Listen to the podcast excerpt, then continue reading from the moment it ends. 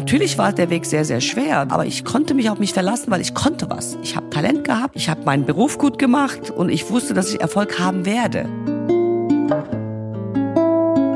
Durch meine Zone habe ich schlimme Dinge angestellt. Ich habe manchmal den siebten Sinn. Ich begrüße Sie sehr herzlich zu einer neuen Folge meines Podcasts Gespräche über Wandlung. Heute bin ich zu Gast bei der Unternehmerin und Deutschlands wohl bekannteste Haarkoloristin Aische Out in ihrem sehr schönen Zuhause in München. Hallo, liebe Aische. Dankeschön. Hallo, liebe Tanja. Äh, schön, dass wir uns jetzt hier treffen und zusammen sind. Du bist 1967 in Darmstadt mit einer eineigen Zwillingsschwester geboren, Sternzeichen Fische. Deine Eltern waren bereits vor eurer Geburt nach Deutschland gekommen, da sie hier als Gastarbeiter gearbeitet haben. Genau. Als ihr beide auf die Welt kamt, hatten sie bereits vier Kinder, die aber alle schon ein bisschen älter waren und demnach nicht mehr so wirklich tagsüber behütet werden mussten. Da auch mhm. deine damals 39-jährige Mutter arbeiten musste, sahen deine Eltern irgendwie keine andere Möglichkeit, als euch im Alter von nur sechs Monaten zu eurer Großmutter in die Türkei abzugeben. Eine ganztägige Kinderkrippe gab es ja damals noch nicht und so wurde eure mhm. Kindheit eine so ganz andere als die eurer älteren Geschwister in Deutschland.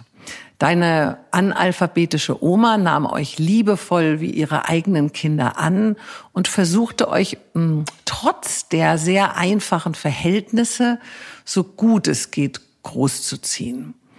Nur einmal im Jahr kamen deine Eltern euch besuchen und erst mit zehn durftest du auch mal nach Deutschland kommen oder ihr nach Deutschland kommen, aber nur für einige Wochen in den Sommerferien. Wann ist dir zum ersten Mal so wirklich bewusst geworden, dass euch eure Eltern in einer gewissen Art und Weise nicht wollten, zudem sie ja ein und noch mal zwei Jahre später, also nach eurer Geburt, noch ein siebtes und achtes Kind bekamen und diese beiden Kinder ja nicht in die Türkei abgaben. Wie groß war denn dein Schmerz und deine Sehnsucht über all die Jahre in der Türkei?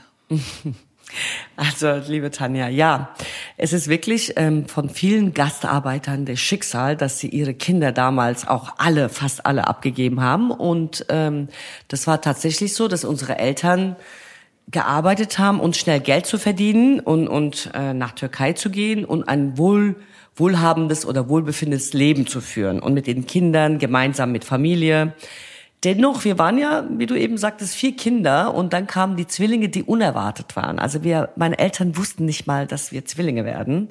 Und damals gab es keinen Ultraschall, die Ärzte wussten nicht, das war halt größerer Bauch, aber meine Mutter war, wurde immer so ein bisschen mehr Bauch und mehr Umfang gehabt äh, in den Schwangerschaften und man hat es wirklich nicht festgestellt, dass man schwanger war. Und was lustig war, und dann, nachdem natürlich ein Kind kam, hat der Doktor gesagt, oh Moment, da kommt noch ein Kind. Also man wusste das tatsächlich nicht. Und ähm, das war auch bei uns in der Familie, gab Zwillinge tatsächlich, aber leider haben keiner überlebt. Und wir waren in Deutschland auf die Welt gekommen und dann haben wir natürlich äh, überlebt. Also es war auch so schön. Ähm, auf die Welt zu kommen, aber zwei. Und, ähm, und dann kommt noch eine sozusagen. Das war ja dann die zweite Kind bin ich, ja.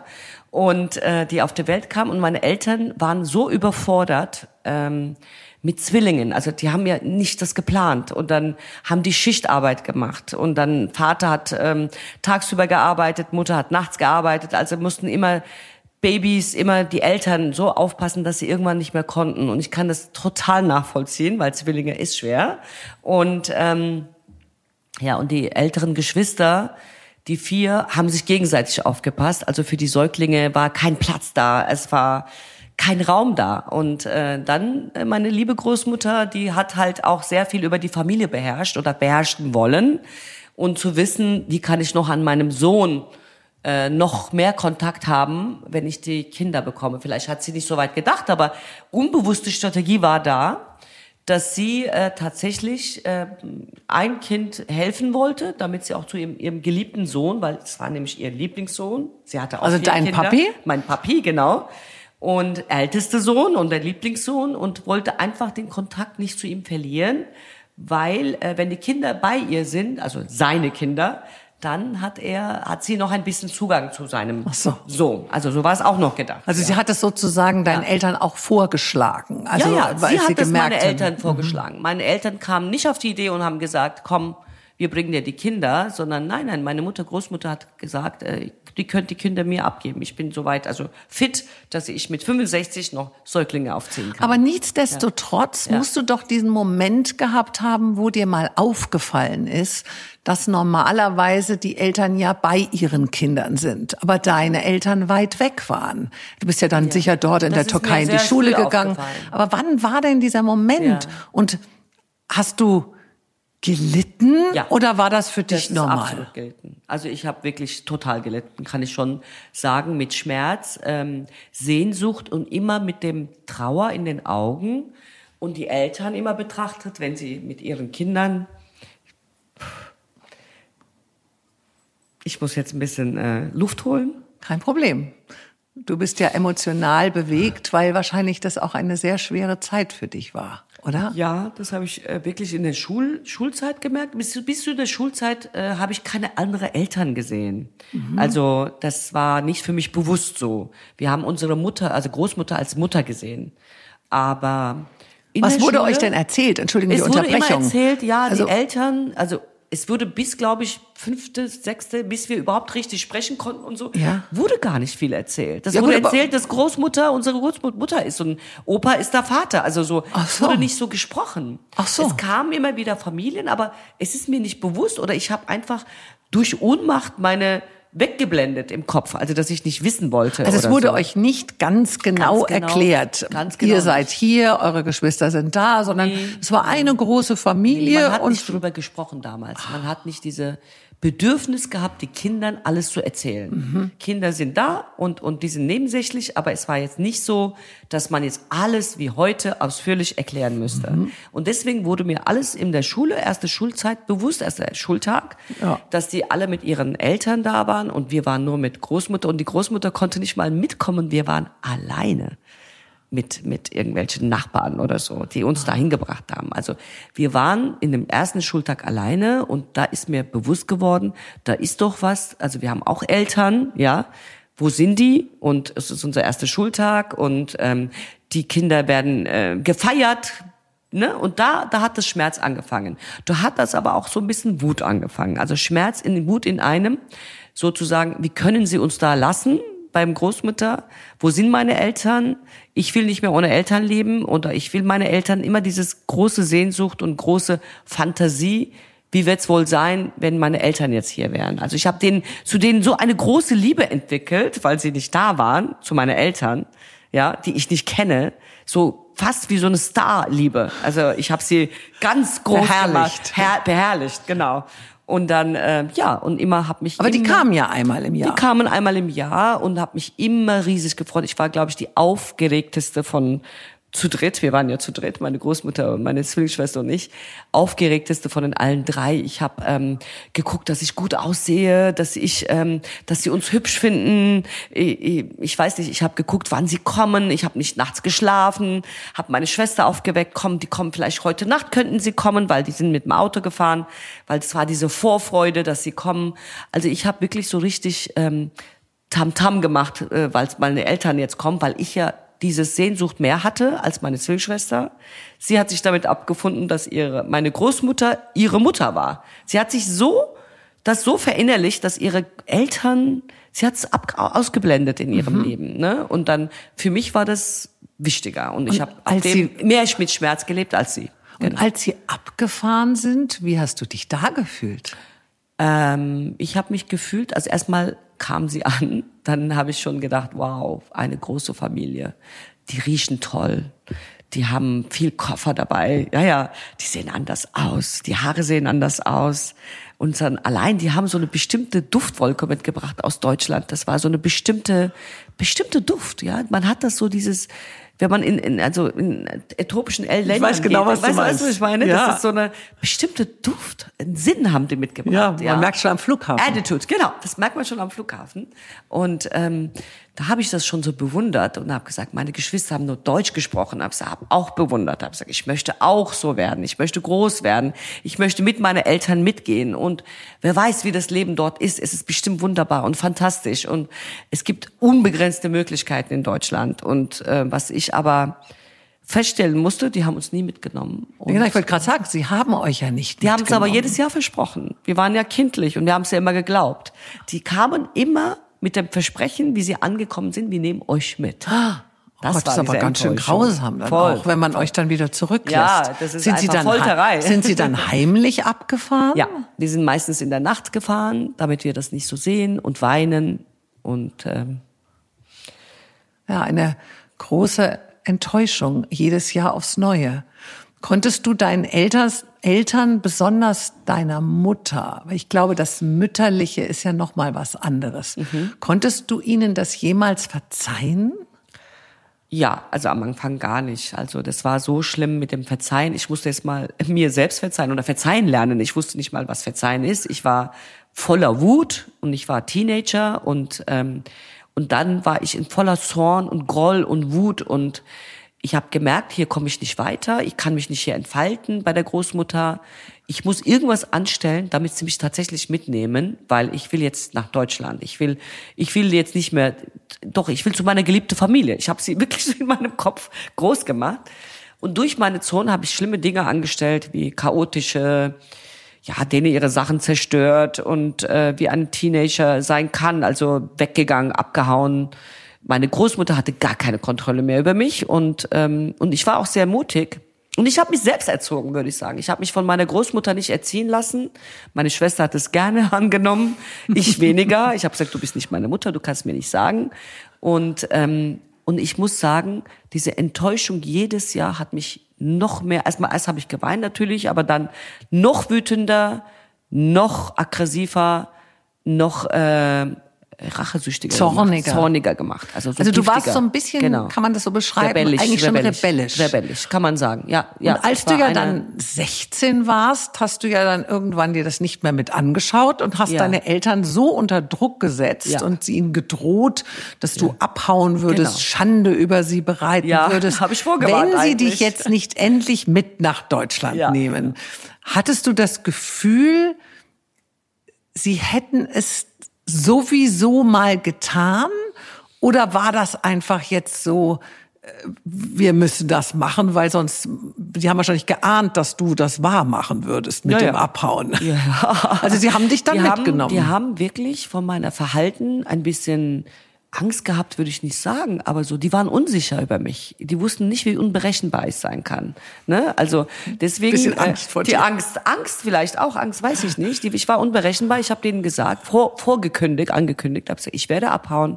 Ich werde ja, wenn ich abhaue, kommt eine Schande. Also ihr, ihr werdet mich nie wieder finden. Ihr habt keine Kontrolle mehr über mich. Also entweder nehmt ihr mich jetzt mit oder ich gehe weg. Ich, ihr werdet es nicht mal mitkriegen. Großmutter wird es auch nicht mitbekommen. Und meine Mutter, Großmutter hat gesagt, nee, also sie hat keine Kontrolle mehr über mich.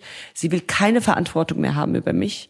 Ich bin äh, wirklich ähm, eine, eine sehr neugierige, lebendige, Freiheit bestimmende, selbst, selbst, selbstbestimmende.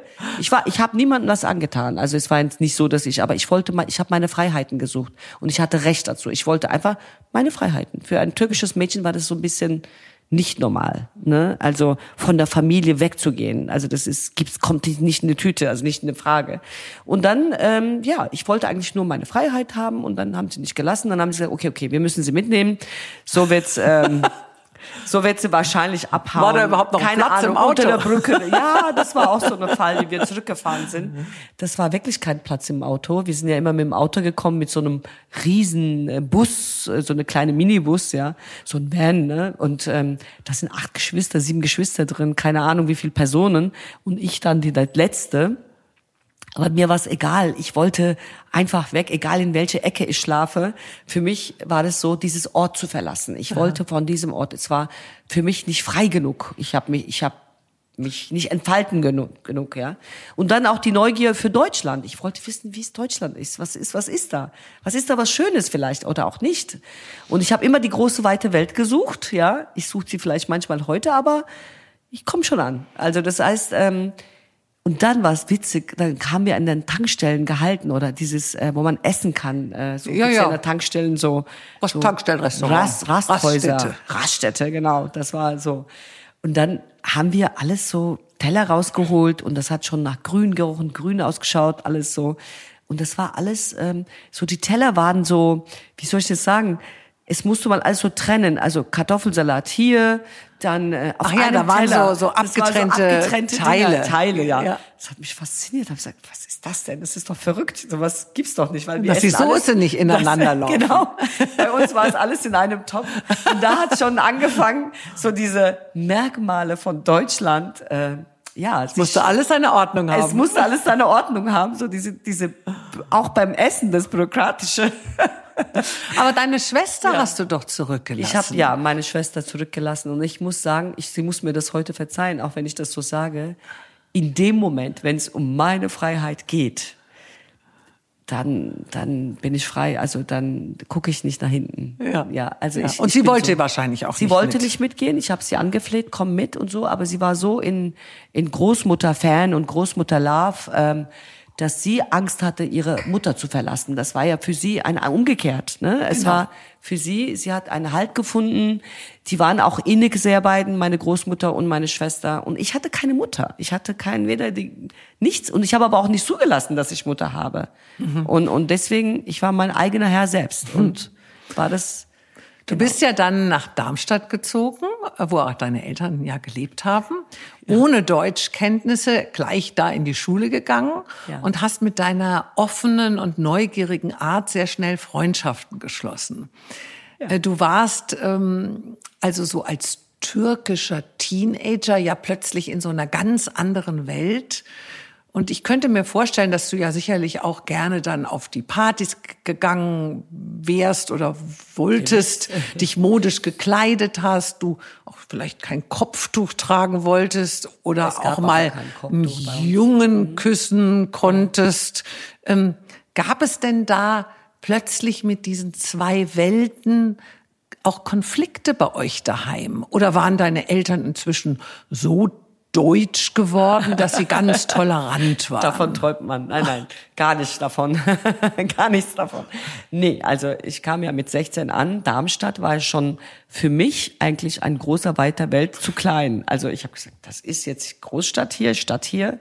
Und ähm, dann diese Regeln zu Hause, diese Disziplin zu Hause, dieses die Regeln hatte ich bei meiner Großmutter nicht. Also ich meine, wir haben sie, beide Zwillinge haben sie regiert. Meine Großmutter hat gemacht, was wir wollten. Und, und, und zu Hause gab es natürlich große Regeln mit so und so viel Geschwistern. Mein Vater hat uns behandelt wie beim Military, also früh aufstehen und ähm, weiß nicht, ähm, Wohnung sauber machen, kochen, äh, pünktlich zu Hause sein, äh, gar nicht Fingernägel lackieren, gar nicht Lippenstift nehmen und äh, gar nicht ausgehen. Gottes Willen. Und äh, die haben ja auch, meine Familie, in so einem Community gelebt, so einer Gesellschaft, so einer bürgerlichen, türkischen, die sich halt alle untereinander gut kannten und Freunde waren. Es war für die sehr wichtig, was die anderen sagen. Also wenn die uns auf der Straße geschminkt sehen und zu meinem Vater sagen, oh, ich habe deine Tochter jetzt geschminkt gesehen. Oder, oder, das wäre eine große Schande für meine Eltern. Und, ähm, und wir durften das sowieso nicht, als Mädchen sowieso nicht. Und da habe ich schon gemerkt, ich werde hier nicht lange bleiben. Ich äh, habe sehr schnell rausgekriegt, mit 18 ist man hier voll, volljährig, also hat man Rechte, ja. Also zwei Jahre musstest genau, du zwei Jahre durchhalten. durchhalten, ja. Das Aber das ja heißt, gelernt. in der Zeit Ja. bist du wahrscheinlich dann trotzdem auch mal auf eine Und- Party ja, oder aber auf heimlich halt, oder? Also natürlich. Ich war zu neugierig, habe so viele Freunde kennengelernt. Auch in dem Straßenbahn, mit der ich zur Schule gefahren bin, habe schon meine ersten Freunde kennengelernt und mit denen bin ich heute noch befreundet. Bin ja schon fast wie viel 50 Jahre hier und nee Quatsch nicht 50 Jahre 40 Jahre. Also dann ähm, ich habe immer noch Kontakt zu denen und was ich ganz toll fand also ich wollte schnell Deutsch lernen. Ich habe nur mit deutschen Menschen zu tun also Freunde. Ich kannte überhaupt keine türkische Menschen. Also auch diese Community hat mich nicht interessiert. Ich war zu überheblich oder zu arrogant mich mit denen abzuhängen weil ich kam ja aus der Türkei ja. Ich kam ja und dann was lustig war ich bin immer nachts ausgegangen habe die Tür immer so leicht offen gelassen damit die, also die sind ja um zwölf einschlafen gegangen, nee, um zehn, elf sogar, weil wir müssen ja früh aufstehen. Und deswegen habe die Tür immer so leicht hinterlassen und dann bin ausgegangen, kam morgens um fünf nach Hause, kein Mensch hat was gemerkt und ich war erfüllt, auch wenn ich ohne Schlafen in die Schule gegangen bin oder auf die Arbeit. Aber ich wollte mein Neugier äh, beseitigen. Ich, ich ja, einfach mal erfüllen. Ja, ja erfüllen. erfüllen. Genau. Ja. Dein Traum war es ja dann, Journalistin zu werden, aber deine Eltern haben es dir leider nicht erlaubt. Als hätten, nicht, ja, genau, ja, als hätten deine Eltern so deine Berufung geahnt, musstest du dann als eine Lehre als Friseurin machen. Ja. Ähm, Du warst dir, glaube ich, deines Talents damals noch nicht so ganz nicht bewusst nee. und hast die Ausbildung erstmal widerwillig angetreten. Was hat dich durchhalten und dann auch noch mit Bravour die Lehre beenden lassen? Also ich muss sagen, ähm, ich wollte ja, wie gesagt, meine meine Vorliebe war ähm, Klatsch und Tratsch zu schreiben und ich liebe Menschen, ich liebe mit Menschen zusammen zu sein. Ich interessiere mich für Menschheit, also was sie erzählen, was für Geschichte sie haben. Und ähm, also du ähm, wärst gern bei der Bunten gelandet bestimmt, oder so. keine Ahnung oder ja wahrscheinlich Bunte wäre eine Klatschzeitung auf jeden Fall. Bildzeitung. Bildzeitung, äh, genau. Also hätte mich sehr sehr interessiert. Aber meine Studium, meine wir wir Mädchen, also durften nicht studieren nicht damals. Also vielleicht heute jeder zweite Gastarbeiterkinder müssen sogar studieren. Die Eltern wollen das so. Aber wir mussten Mädchenberuf lernen. Entweder Schneiderin oder Friseurlehre, was halt ein Mädchen macht. Aber Lehre musste sein. Was ich heute wirklich zu jeder Familie sagen kann. Lehre muss sein. Das heißt, ähm, irgendwas in der Hand haben, wo man immer irgendwo auf der Welt Geld verdienen kann. Das ist eine Handwerk. Das geht nie verloren. Und äh, ja, und dann habe ich eines Tages kam ich nach Hause, meine Eltern haben mir Lehrstelle gefunden und ich bin dann hin und mein Chef hat gesagt, naja gut, ähm, ich war seine letzte Lehrling und äh, meine Mutter hat dann so gesagt, ja, bei uns sagt man das so, dein Fleisch, äh, nee, das Fleisch gehört dir, der Knochen mir, also du kannst mit ihr alles machen, schuften lassen. Also so sagt man das. Bei uns gibt's so eine Sprichwort, ja. Ähm, Etisin Chemie, benim heißt das in Türkisch. Ähm, das ist so der Fleisch, also gehört dir, Knochen kannst du mir zurückgeben, so ungefähr. Alles abbeißen und Alles dann. abbeißen oder keine Ahnung. Also sie soll, äh, ja, behandle sie, sie soll arbeiten. Also alles lernen zumindest, ja. Und, und gehorsam sein, ne? Das ist ganz, ganz wichtig. Also zum Chef, das ist wie Lehrer. Lehrer war bei uns sehr wichtig und Chef auch. Also das heißt, wir müssen gehorsam sein. Und ähm, naja, ich habe meinen Chef gesehen, der war sehr nett und dann habe ich einen Tag angefangen, habe gesagt, nur noch Haare gewaschen, so ältere Damen, die eine Woche nicht ihre Haare gewaschen haben. Und dann bin ich nach Hause, habe gesagt, Mama, das kann ich nicht machen. Ich muss erst mal stehen, meine Füße tun weh. Zweitens, ich wasche keine Haare von älteren Leuten. Und dann habe ich so eine Ohrfeige meines Lebens bekommen. Aber sowas von eine. Das war die erste Ohrfeige von meiner Mutter, die wirklich gewagt hat, also mir, mich mir eine Ohrfeige zu verpassen. Und ähm, und dann war mir klar, ich muss das lernen. Ja, also es gibt keinen Weg vorbei und ich war noch nicht 18. Kein also Ausweg. Also keine Ausweg, genau. Äh, ich war auch noch nicht 18, also muss ich durch, durchhalten und habe meine Lehre tatsächlich so beendet. Ich habe, also mein Chef hat mich sehr motiviert. Ich habe den Sinn gesehen in dem Beruf und es fiel mir leicht. Mhm. Genau. Und wenn ich was leicht mache, dann habe ich Talent. Also es fiel mir leicht und ich wollte immer nach vorne mehr machen. Genau. Du hast dich ja in dieser Zeit äh, während der Lehre in einen Kroaten verliebt, der auch in Darmstadt lebte mhm. oder in der Nähe von Darmstadt. Und das da deine Eltern niemals erlaubt hätten, dass du unverheiratet einen Freund hast, musstest du ihn natürlich verheimlichen. Mit 18, also endlich 18, ja. bist du dann Hals über Kopf von daheim abgehauen, hast deinen Eltern lediglich so einen Abschiedsbrief hinterlassen und aber nicht geschrieben, wo du hingehst. Also die wussten wirklich nicht, wo du bist. Du bist dann bei Freunden deines Freundes in der Nähe von Stuttgart untergekommen und hast deine Freiheit wirklich sehr genossen. Nach einer gewissen Zeit wollte dann dein Freund dich unbedingt heiraten. Wahrscheinlich hat er schon gemerkt, die muss ich mal einfangen. Äh, aber du hast Nein gesagt. Dir war aufgefallen, dass es dir in diesen Momenten ohne ihn vielleicht sogar noch ein bisschen besser geht als mit ihm. Und der bekam es dann aber mit der Angst zu tun. Der dachte sich, mein Gott, warum heiratet die mich denn nicht? Und hatte sich gedacht, na ja, wenn ich dem Vater von dir verrate erstens mal, wo genau. du bist und dass du schon mit ihm liiert bist, dass der Vater dann sicherlich sofort sagen würde, ihr müsst heiraten. Hat er gehofft, ja. und ähm, der hat das dann auch getan. Der hat dich also dann auch verraten, wo du bist, hat also auch verraten, dass du ihn als Freund hast. Und der, dein Papi hat dann sofort äh, gesagt, du musst heimkommen und hier brav schön heiraten. Aber du hast wieder gesagt, nee, das mache ich nicht. Warum bist du eigentlich damals an diesem entscheidenden Moment, als dann dein Vater wusste, wo du bist, dich sozusagen wieder aufgespürt hat, warum bist du wieder nach Hause gekommen?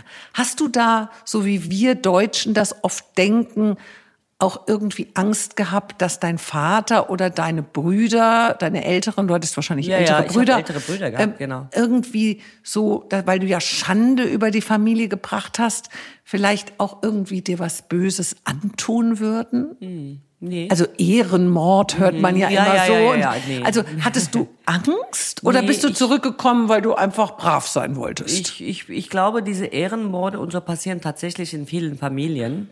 Äh, ich habe nicht an nicht mal an an sowas gedacht. Ich habe nicht an böse Sachen gedacht. Ich weiß, ich wollte nur meinen Eltern Denkzettel verpassen. Wenn ich nicht mein Leben freies Leben leben kann, werde ich weggehen und habe ich auch getan. Aber du bist ja und wieder zurück. Ich bin zurück, weil mein Vater mich ein bisschen überzeugt hat, manipuliert hat, liebevoll war und ähm, und dann habe ich mir überlegt, vielleicht haben sie sich verändert. ich bin reingefallen. ne? Also wirklich, ich glaube an den Menschen, an das Gute immer. Und ich habe nicht gedacht, dass sie, dass sie mir was Böses antun könnten oder so. Das war, das, das denke ich von niemanden. Und deswegen bin ich gutmütig, wie ich bin. Habe gesagt, komm, sei jetzt braves Mädchen. Du hast denen genug Schande gebracht, mit schon mit ersten Abhauen. Und ähm, ich gehe zurück, aber heiraten will ich nicht. Und ähm, du hast gedacht, sie akzeptieren. Sie akzeptieren das. so wie ich bin jetzt. Also ja, genau. sie haben es gelernt. Ich habe den Denkzettel verpasst oder keine Ahnung, so habe ich gedacht. Also das war wirklich sehr naiv, aber sowas. Und nun passierte ja das, was wir uns irgendwie alle gar nicht vorstellen können, was man manchmal in der Zeitung liest. Mhm. Deine Eltern erzählten dir, dass deine Oma sehr schwer erkrankt sei und du mit deinem Papi mal sofort äh, zu ihr reisen müsstest. Die Wahrheit dieser Reise hast du aber dann erst dort von deiner Tante erfahren, nämlich, dass du ein paar Tage später einen dir völlig fremden Mann heiraten würdest. Ja, Nicht solltest, sondern würdest. Müsste also ich es war alles ja. arrangiert ja. ähm, und die Krankheit deiner Oma war also sozusagen nur ein Vorwand gewesen, um dich für diese Heirat in die Türkei zu locken. Kannst du dich noch an dieses erste Gefühl erinnern, als deine Tante dir die Wahrheit sagte? das war natürlich, also dieses, dieses Schock, so. Weil das bedeutete ja, ja dass du dann auch hättest ja, ja. dort bleiben müssen. Genau, ich musste dann wieder, also genau, ich kam ja da an und dann habe ich schon gemerkt, dass meine Großmutter nicht so schlecht geht. Und dann war es schon der erste schockierende Moment, aber dann haben die gesagt, oh, es geht dir wieder besser und also ich war zu naiv und zu sensibel, um das nicht zu spüren. Und, und ähm, ja, und dann nachdem meine Groß, äh, Großtante gesagt hat, äh, was machst du hier? hast du keine Lehrstelle, hast du keine ähm, zu, nichts zu tun in Deutschland. Warum bist du überhaupt hierher gekommen? Weißt du, was eigentlich hier passieren wird? Und so. Und dann war mir klar, ach du lieber Gott, ich muss jetzt hier, ich also dieses schwarzes ähm, Vorhang, Vorhang fiel mir so, aber ich, ich suche immer noch Möglichkeiten, diese schwarze Vorhang irgendwo vielleicht noch Licht durchkommen könnte. Ich suche diese Licht, ja, und bin dann so raffiniert gewesen, gesagt habe, okay, ich hatte eine Mann kennengelernt, der mich toll fand und ich hatte eine kurze, naja, Zusammensein mit ihm. Also kann man wohl Liaison. sagen, Äh, ja, genau. Ich konnte es nicht aussprechen. Man nennt das schick. Liaison. Genau, Liaison, genau. Und dann habe ich gedacht, er war auch ein, eine türkische Wurzel, also wie, so wie ich. Und dann habe ich gesagt, okay, jetzt muss ich eine Strategie überlegen. Die können, mag ja sein, dass mein Vater mich verheiraten will, den ich nicht kenne. Ich habe nur gedacht, was tue ich jetzt? Wie aktiv, wie klug bin ich? Wie kann ich hier jetzt flüchten? Wirklich wie so. Oder dich so retten. Oder mich retten oder flüchten. Ich muss abhauen, egal wie. Das ist wie vom Krieg abhauen oder von Geschehen abhauen. Also ich muss da weg. Und dann ist mir, also er war meine einzige Möglichkeit, ihn anzurufen und wir hatten kein Telefon zu Hause. Werde ich nie vergessen. Bin einfach zum Nachbarn gegenüber, das war so ein Lebensmittelladen, und habe gesagt, kann ich das Telefon benutzen? Ich hatte nur eine Möglichkeit. Ja, und mein, mein Pass hatte Vater, alles hatte er, weil sonst könnte ich ja wegfliegen. Es wäre egal. Also ich hätte meinen Ausweis genommen, wäre weggegangen. Aber dann habe ich ein Telefonat geführt und habe diesen Menschen, mein Ex-Mann damals, das wusste ich ja nicht, dass ich so schnell ihn heirate, und ähm, gebeten, dass er kommen soll und mein Vater würde mich jetzt hier heiraten lassen und ähm, wir werden uns nie wieder sehen und ich muss aus der, also aus der Türkei weg. Du musst mir helfen. Und tatsächlich, er kam zwei Tage später ich habe das auch gleich meine Tante erzählt. Nee, nee, ich habe einen, einen, einen Freund in Deutschland, der ist Türke, mein Vater wird sich freuen und so weiter. Dann hat das äh, meine Tante, mein Vater erzählt und dann hat er gesagt, okay, er soll kommen. Also ich muss erst mal Erlaubnis bitten, ja. Also du hast vorgegeben, ja. dass du ja. schon einen Art Verlobten hat, hast. Also ein, nicht, aber ein, ein, ein Freund, Mann, ein, Freund, Mann, genau, ein Mann, genau. Der kam dann genau, auch, der kam obwohl er eigentlich gar nicht feste mit dir liiert war. Nein, der war gar nicht mit mir liiert, also Oder überhaupt gar nicht mehr. gar nicht mehr. Also der war, der hat aber auch irgendwas gehofft oder gedacht, ich helfe ihr, ich helfe ihr aus, aus Türkei rauszukommen. Er hat so ein Helfersyndrom gehabt, er war zehn Jahre älter als ich. Und weil das Mädchen wird dann in der Türkei bleiben. Und der Vater, also er hat wirklich innerhalb von zwei Tagen geschafft. Ich habe wirklich gewartet. Ich habe keine Telefon, ich habe kein Handy, gar nichts. Wie soll, wie soll ich wissen, ob er kommt oder nicht kommt? Jeder Tag zählt. Ja? Wie soll ich das wissen? Also es, wir können es nicht wissen, ob er tatsächlich kommt. Und die Zeit rennt. Ja, in einer Woche bin ich vielleicht jemand anderen verheiratet, aber der ist tatsächlich gekommen und, und mir ist wirklich Stein vom Herz gefallen, wie er vor der Tür stand und mit seiner Familie. Und Ach, dann hat er gleich sie, mitgebracht. Gleich, muss er ja mitbringen. Er muss ja gleich um die Hand bitten. Also das heißt so. mit, mitgebracht.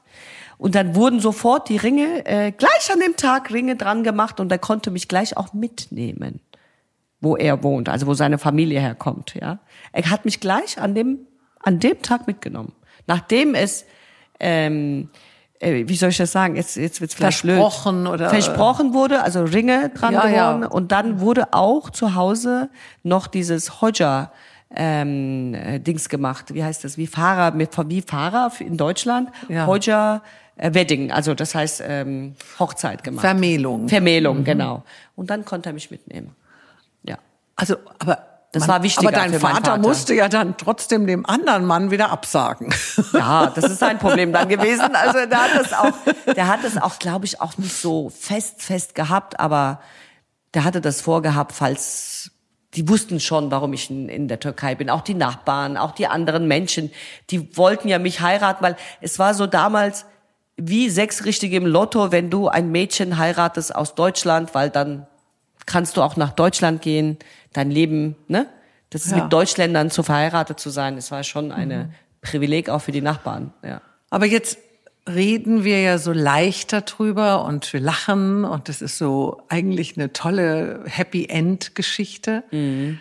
Aber es war ja in dem Moment schon das zweite Mal, dass deine Eltern dich eigentlich tief verletzten. Also einmal haben sie dich als Baby weggegeben mhm. und da haben sie jetzt eine Zwangsheirat geplant. Fühltest du dich denn von deinen Eltern geliebt? Ähm, damals nicht.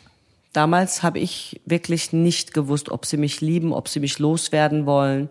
Warum bin ich überhaupt auf die Welt gekommen? Was hat es für einen Sinn alles gehabt? Und äh, damals war das wirklich so, bin ich überhaupt denn ihr Kind? Ja, also gibt's sowas überhaupt? Also es war sehr, sehr traurig und ich meine, ich hatte auch um diese Trauer, ich konnte das gar nicht so richtig ausleben, weil ich muss ja ins Plan B denken. Aber es war halt merkwürdig, alles war merkwürdig, warum ich ähm, nicht so, also wie so eine schwarze Schaf, nicht respektiert werde oder geliebt werde wie alle anderen? Oder warum bin ich nicht so angepasst wie die wie die anderen Geschwister sind? Also warum bin ich anders? Und ähm, hat mir schon wehgetan muss man sagen. Also ich war sehr sehr traurig ja. Jetzt warst du ja zurück mit deinem türkischen Mann in Deutschland mhm. wieder.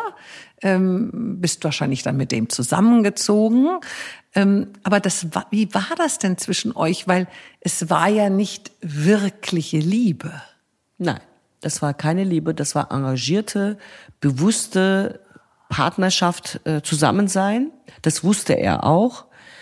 Er hat ähm, wirklich, seine Familie war sehr, sehr lieb zu mir. Also das war schon eine, eine Pluspunkt. Äh, ich habe gemerkt, die nehmen mich wie als ihre eigene Kind auf, weil ich war ein Kind, 18. Und dann ähm, kam ich zu dieser Familie, dann haben wir eine zusammen Wohnung äh, bekommen, als haben wir bei seiner Bruder gewohnt. Wir hatten ja gar nichts. Also wir, wir haben ja keine Wohnung gehabt. Wir sind nach Deutschland zurück. Er hat nicht alleine gewohnt. Der hat mit seinem Bruder zusammen gewohnt. Dann musste ich erstmal zu seinem Bruder mit einziehen. Und, ähm, und dann haben wir aber sehr schnell Wohnung gefunden. Ja, dann hatte ich auf einmal eine Eheleben so.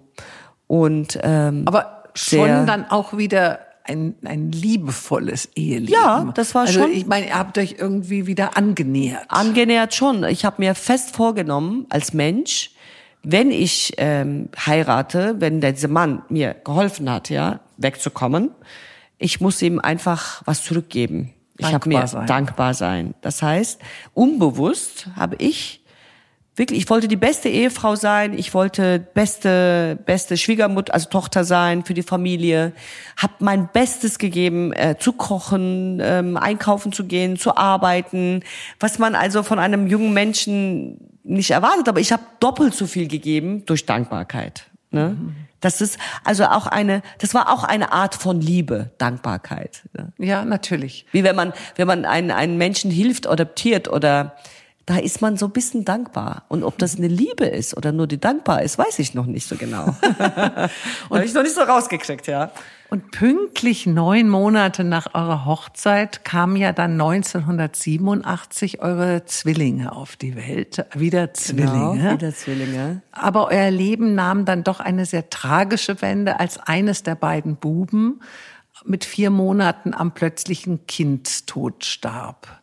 Mhm. Von diesem Trauma erholte sich dein damaliger Mann nie mehr und konnte auch nicht mehr weiter arbeiten. Also er war völlig paralysiert. Mhm. Du bekamst Krebs, verlor, verlorst eine Niere und die Ärzte gaben dir die, die, die Diagnose, du würdest vielleicht noch ein halbes Jahr leben können, falls sich Metastasen bilden mhm. sollten. Das änderte dein Tun und dein Sein maßgeblich. Du hast die Ärmel so richtig wieder mal, wie du ja immer schon bist, hochgekrempelt, hast dich in die Arbeit als Friseurin gestürzt. Nicht nur um die Familie zu ernähren, sondern auch um nicht über die Krankheit nachzudenken. Du hast dir dann so ein bisschen zur Aufgabe gemacht, nee, so jung möchte ich nicht sterben und ich möchte auch für meinen Sohn da sein, eben der, der Fall. nicht Auf gestorben ist. Ja, ja. Glaubst du, der Wille und das positive Denken haben dich gesund werden lassen? Davon bin ich sehr überzeugt. Also wenn man wirklich leben will, positiv äh, umstellt sein Leben und eigene Leben in die Hand nimmt. Also ich habe wieder meine eigene Leben in die Hand genommen. Ich habe mich wieder weder von meinem Mann was sagen lassen, weder was von meiner Familie was sagen lassen. Das heißt, ich war wieder verantwortlich für mein eigenes Leben und konnte machen, was ich will. Ich konnte frei denken, frei reden, frei sein und dann ähm, auch viele diese Krankheit nicht einen Platz zu geben und wichtig zu machen in meinem Leben, sondern auch mal klar bin ich krank, es liegt in der Seite, aber ich bin so eine tolle Mutter jetzt für meinen Sohn. Ich bin super erfolgreich, also in meinem Beruf. Ich habe angefangen, meinen Beruf zu lieben und, und äh, Menschen andere Geschichten zu erzählen, nicht über meine Krankheit natürlich, immer schöne positive Sachen. Und das hat mich schon sehr verändert, auch im Kopf und, und dieses, dieses Komma, diese Schmerzen, die man, die ich schon als Kind hatte. Wahrscheinlich war das ein Pluspunkt noch dazu, dieses Krankheit, ja, was ich schon an Schmerzen erlitten habe, dann kam der größte Schmerz, Krebs raus, ja. Und, ähm, Und das habe ich gemerkt, das ist meine letzte Chance, mein Leben jetzt in die Hand zu nehmen. Mhm. Ich weiß nicht, ob ich noch ein Leben haben werde. Und ich bin noch zu jung, um zu gehen. Also ich habe ein Kind und ich habe noch viel vor. Und ähm, deswegen habe ich wahrscheinlich die Kraft entwickelt, ja, und um diese Krankheit zu besiegen. Genau. Ja. Du hast sie ja dann besiegt. Ja. Vier Jahre später hast du aber dann auch eure Ehe aufgegeben. Du konntest nicht mehr an der Seite eines depressiven Mannes leben. Du hast ihn verlassen, bist dann eigentlich so zurück äh, in die Nähe deiner Eltern, mhm. hattest aber zehn Jahre lang, also eigentlich bis dein Sohn zehn Jahre alt, lang alt wurde, gar keinen Kontakt so richtig mehr zu ihnen. Mhm. Ähm, was jetzt ein bisschen komisch ist, weil irgendwie war, war ja alles okay. Du hast einen türkischen Mann geheiratet, du warst sozusagen unter der Haube, du hast keine Schande mehr angerichtet, du hast, du wurdest ja dann auch noch krank. Wussten die denn überhaupt von dem Tod deines Sohnes? Wussten die von deinem Krebs, deinem Überlebenskampf? Kannten sie deinen Sohn? Wussten sie um dich? Und haben sie um den Kontakt mit dir gekämpft? Also ich muss sagen, äh, kämpfen, Kontakt, nee, das war's nicht. Die wussten schon über meine Krankheit. Die haben mich auch einmal besucht in meinem Ort damals. Äh, dann wussten sie auch natürlich, äh, dass ich Zwillinge bekommen habe. Da kamen sie nicht. Erst wenn ein Sohn gestorben war, kamen sie. Das war schon sehr komisch. Aber ich habe auch nicht mehr erwartet. Ich habe total resigniert. Also weil ich gesagt habe, ich erwarte nichts mehr von denen. Also ich bin ja sowieso nicht denen ihre Kind oder oder da ist keine Liebe da. Und wenn es keine Liebe da ist, dann oder da kann nichts kommen. Und vielleicht habe ich so eine große Schande gebracht für die Familie, dass sie mir gar nicht verzeihen können oder dass sie mich gar nicht mehr mögen oder ne, mögen allein schon. Weil es so schwierig ja, mit dir war. Schwierig mit mir war, genau, weil ich einfach nicht angepasst sein wollte. Mhm. Genau, dass ich nicht, wenn ich nicht in der Familiengesellschaft, also Dinge, Regeln nicht einhalte, bin ich familienlos. Also so war das so abgewandt. Also, also man wird dann ein bisschen bestraft ja, dafür, bestraft, wenn man genau. nicht gehorsam ist. Genau, genau. Ich mhm. war nicht gehorsam und dann wurde ich, ich habe immer gedacht, die haben auch einiger Zeit vielleicht auch recht, mich so so aus ihrem Familie, also aus ihrem Sinn wegzumachen oder nicht mehr über mich nachzudenken, weil ich habe ja tatsächlich nicht, ich war ja nicht gehorsam. Und dann haben die auch, ich habe denen noch teilweise auch Recht gegeben und habe mich nicht getraut, in den zehn Jahren die wirklich zu besuchen mhm. oder Kontakt zu haben oder auch die Angst, oh, die könnten sich wieder in meinem Leben einmischen oder ich bin wieder nicht frei oder oder keine Ahnung. Deshalb wolltest du eben auch nicht klagen. Nee, also du hast dich auch ein bisschen schuldig gefühlt. Ja, ich habe mich mhm. auch ein bisschen schuldig gefühlt und und habe mir einfach gedacht, einfach mal so lassen, wie es ist und einfach mein Leben leben mit deutschen Freunden, deutsche Familien, so weitergemacht, genau.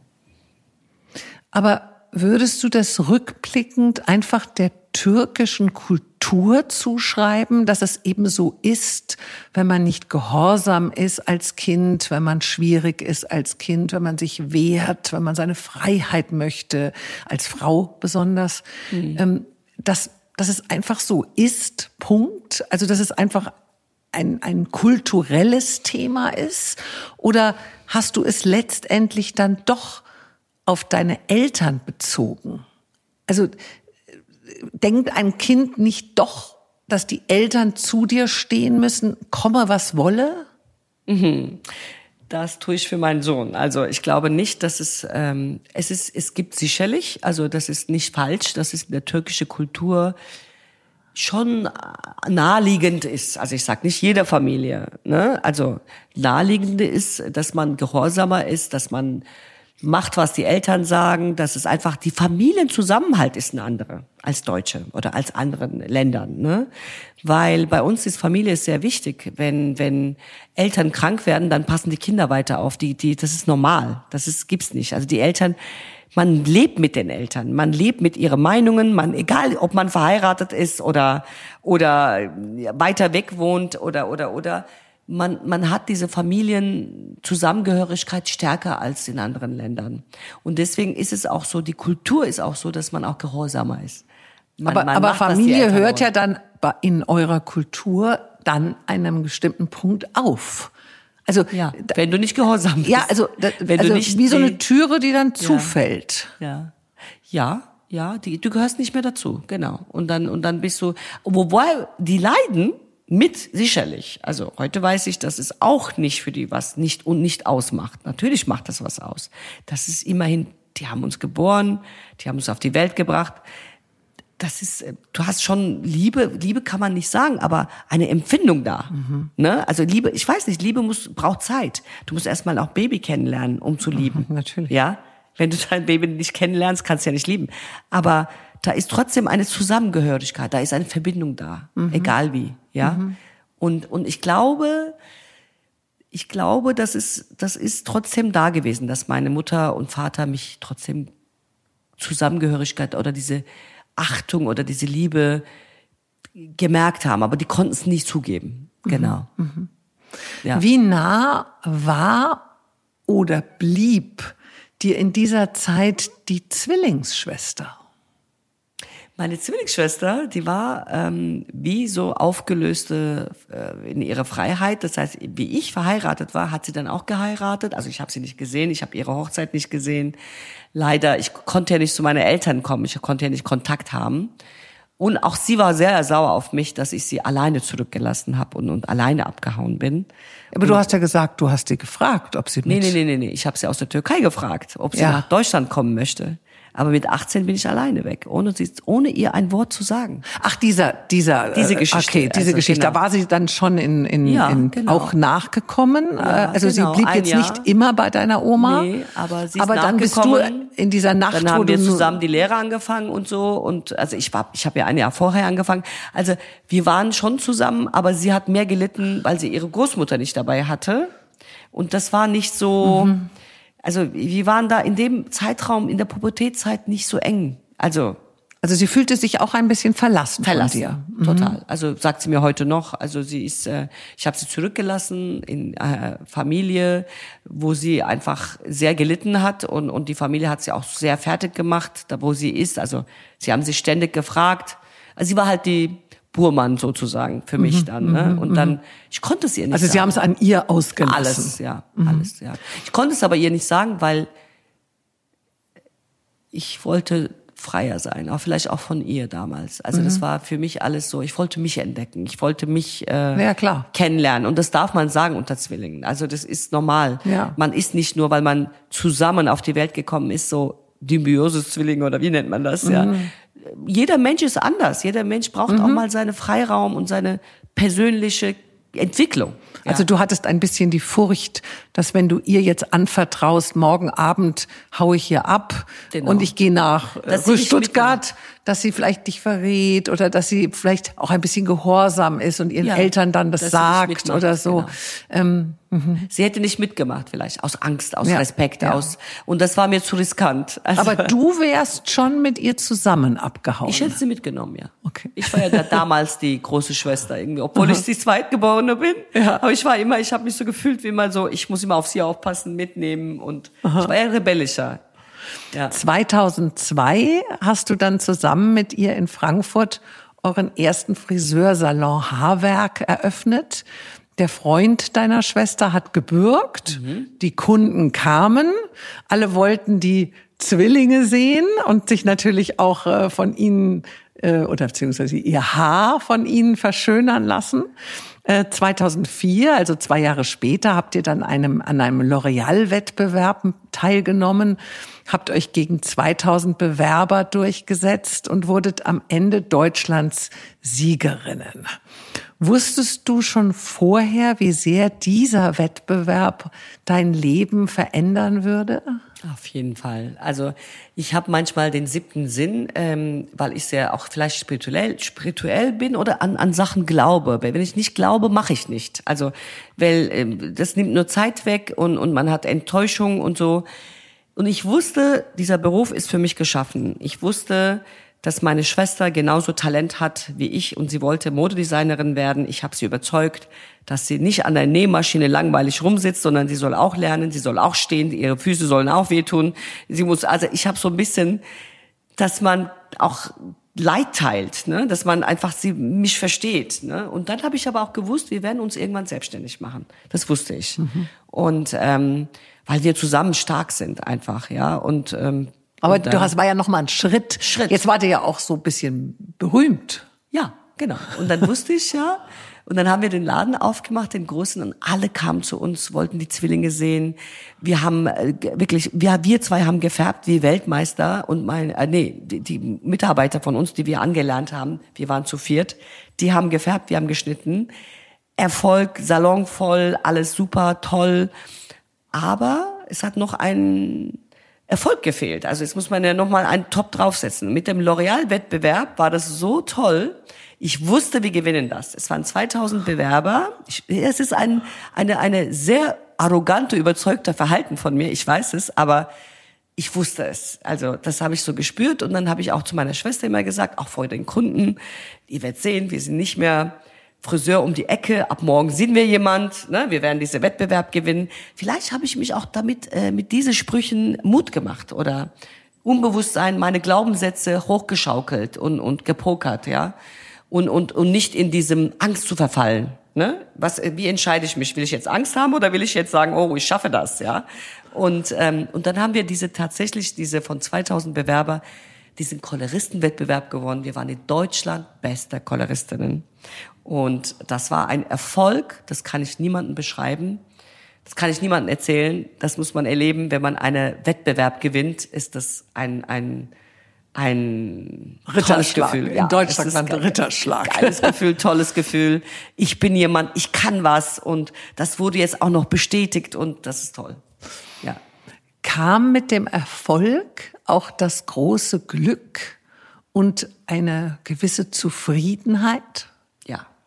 Das kann ich jetzt sofort aus dem FF äh, sagen, weil ich glaube, mich hat Erfolg, nee, erstmal warum ich das mache. Also meine, meine Leidenschaft ist Haare, Kunst, Menschen, äh, Salons zu haben, Mitarbeiter zu haben.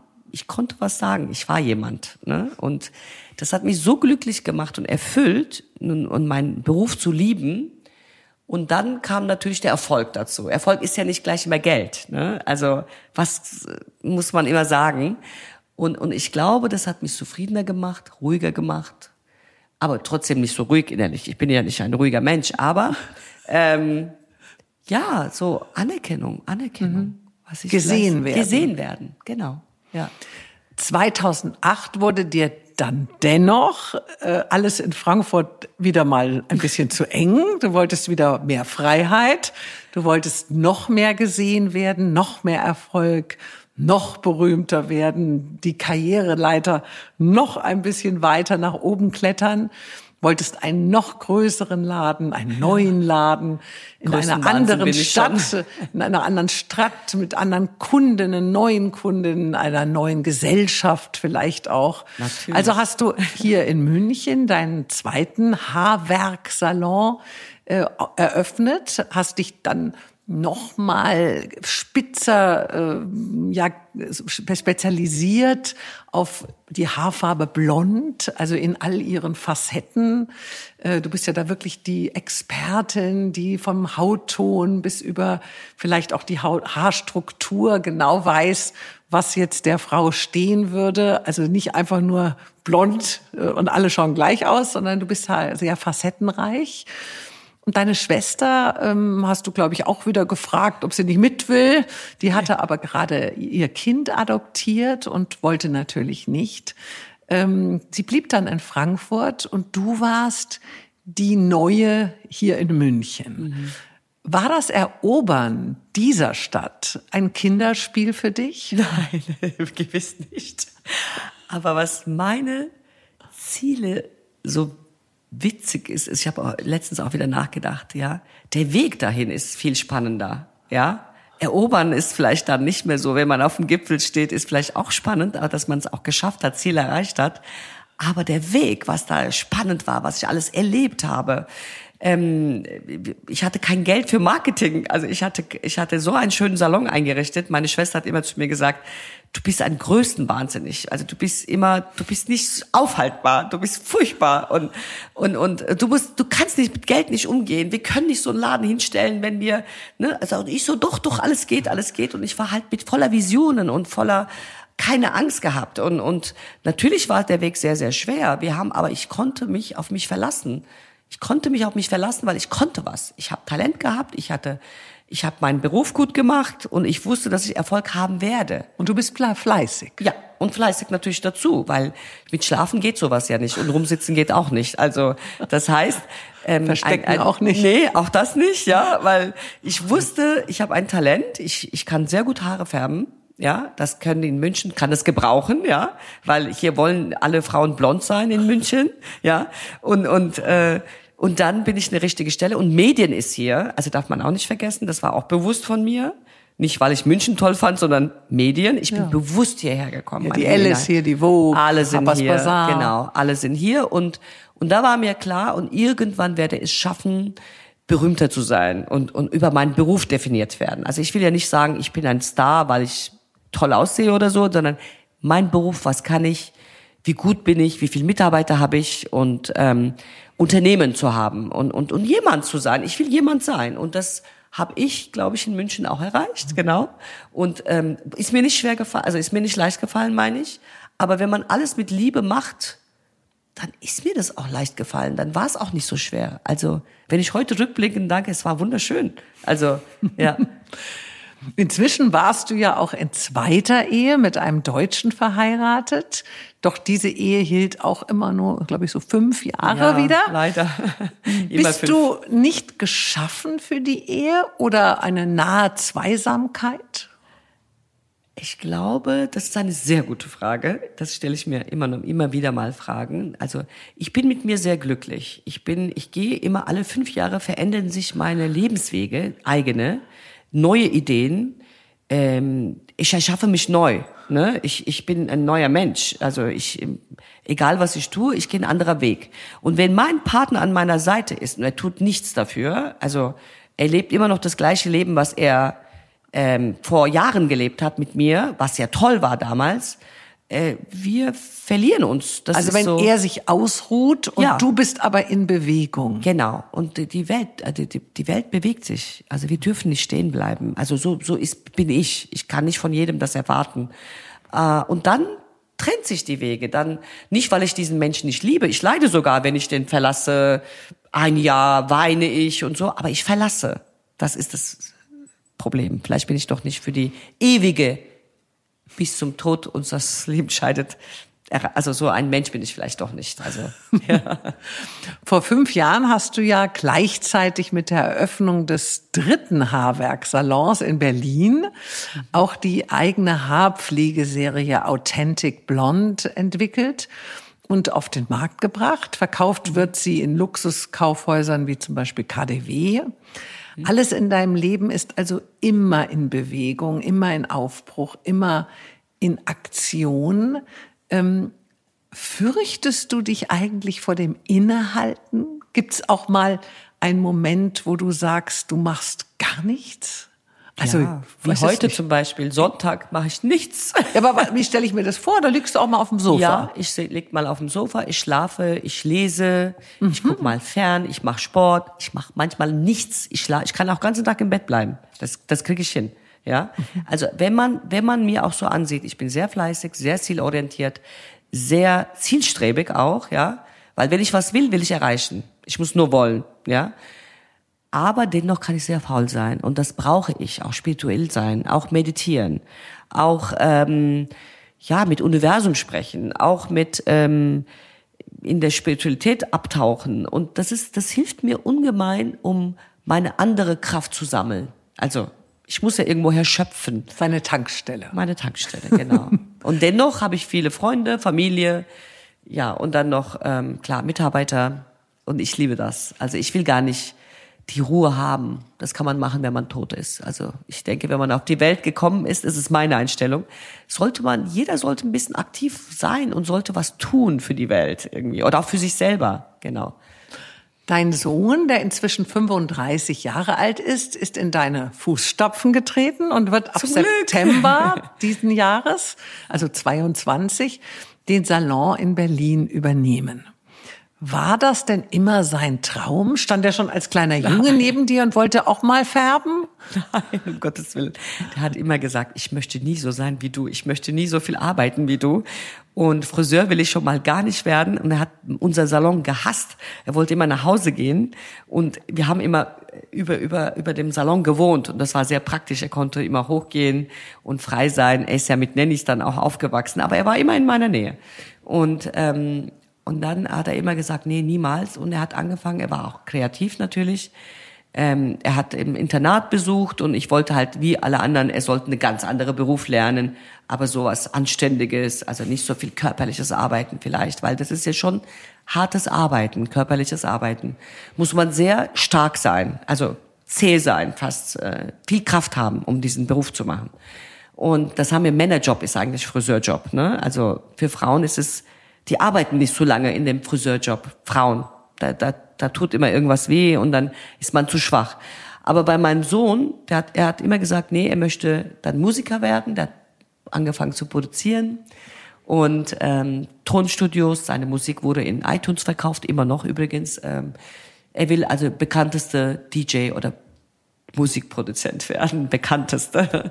Und dann ähm, hat er natürlich dann, meine Schwester hat ihn überzeugt, ach komm, du hast jetzt Ferien und lern mal, hilf mir mal ein bisschen. Und durch dieses Überzeugen und mh, hm, ist er irgendwie reingerutscht, hat er seine Geselle gemacht. Und dann, nach der Geselle wollte er tatsächlich, dann ist er extra nach Berlin gegangen, da hatte ich noch keinen Salon, und wollte seine Musik machen. Und dann habe ich einen Salon aufgemacht, habe ich ihn gebeten, ob er nicht zwei, drei Tage bei mir aushelfen möchte. Und hat er dann auch gemacht. Und habe ich ja gefragt, ob er nicht eine Woche möchte. Dann hat er gesagt, ich gehe zu weit und ich soll das mal jetzt lassen. Er möchte jetzt Musik machen, was ja auch sein Recht ist, ja. Und dann kam Corona und dann hat er auch festgestellt, wie gut das ist, dass er doch Friseur ist und dann, äh, dass es eine, eine, doch seine Leidenschaft ist. Er ist eine wunderbare, hervorragende Friseur, muss ich ehrlich sagen. Er hat meine Hand und äh, ja, er könnte jetzt Erfolg weitermachen, sag ich mal. Wie war es denn für dich, eine alleinerziehende und berufstätige Mutter ohne wirkliche Unterstützung der Familie zu sein? Hast du das Gefühl, eine gute Mutter gewesen zu sein?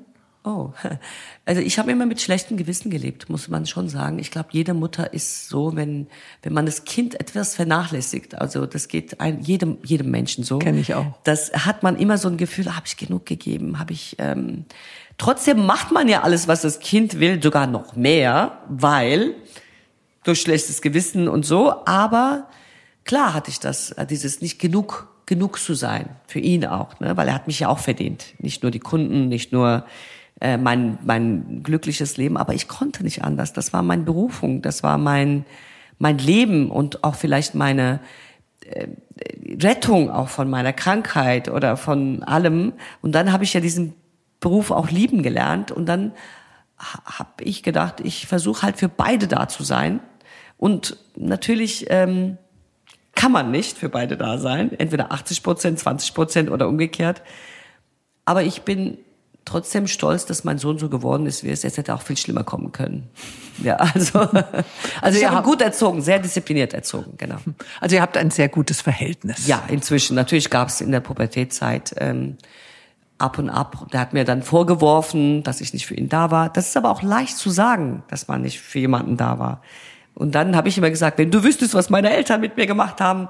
Und dann jetzt, je älter er wird, er versteht das mehr. Mhm. Hättest du gerne mehrere Kinder noch gehabt? Auf jeden also, Fall. Oder war der Tod deines Kindes so ein Moment, wo du gesagt hast, so eine Situation will ich nie mehr wieder erleben müssen? Also dieses, äh, kann man dann überhaupt noch einfach mal so noch ein Kind bekommen? Mhm. Ja, das ist äh, richtig. Ähm, also die Schock Situation, ne? Ein Kind zu verlieren. Ich glaube, man kann Mann verlieren, Eltern verlieren, aber ein Kind zu verlieren ist nochmal stärkerer Schmerz oder stärkerer Schock, würde ich sagen. Und aber dennoch, ich hatte ja noch ein Kind, also möchte ich ja für ihn da sein. Und deswegen habe ich diesen anderen Kind auch so ein bisschen verdrängt. Also ich, ich als ob ihn nicht gab, so. Ne? Mhm. Aber dennoch habe ich danach Trauerarbeit gemacht. Also du meinst das Moment. gestorbene Kind? Ja, ja, genau, nicht gestorbene Kind, genau. In dem Moment konnte ich keine Trauerarbeit machen, weil ich hab's alles verdrängt, um meinen Schmerz wegzuverdrängen. Mhm. Und äh, dann habe ich irgendwann mal Trauerarbeit gemacht, geht mir auch viel, viel besser.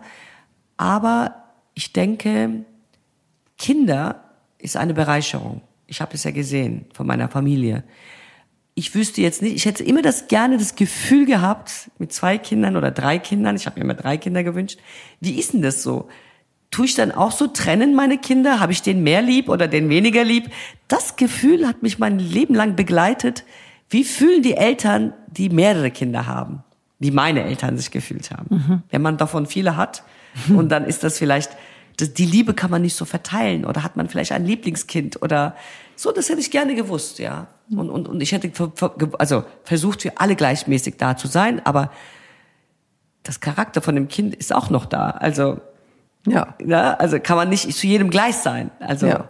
Und es hat ja. sich ja vielleicht auch einfach in deinem Leben nicht ergeben. Ergeben, nein. Weißt du, manchmal ist es ja so, dass man ich den keine Kinder bekommen. richtigen ich Mann. Ich habe wirklich mhm. versucht, mit jedem Beziehung, mit dem ich zusammen hatte, habe ich wirklich auch Partnerschaft auch versucht, Kind zu bekommen. Leider, lieber Gott hat mir keine Kinder mehr gegeben. Sollte vielleicht so sein.